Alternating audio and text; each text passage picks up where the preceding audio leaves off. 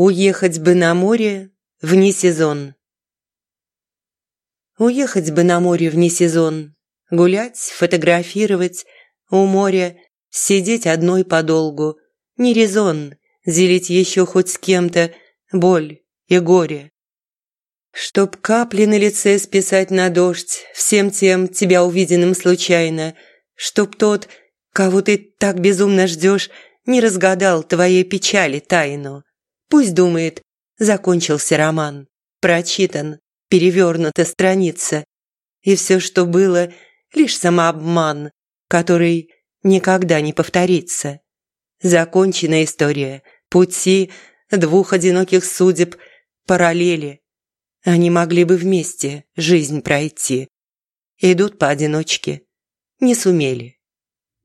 А память, словно файлы в папке «Жизнь», там фото из мгновений самых лучших.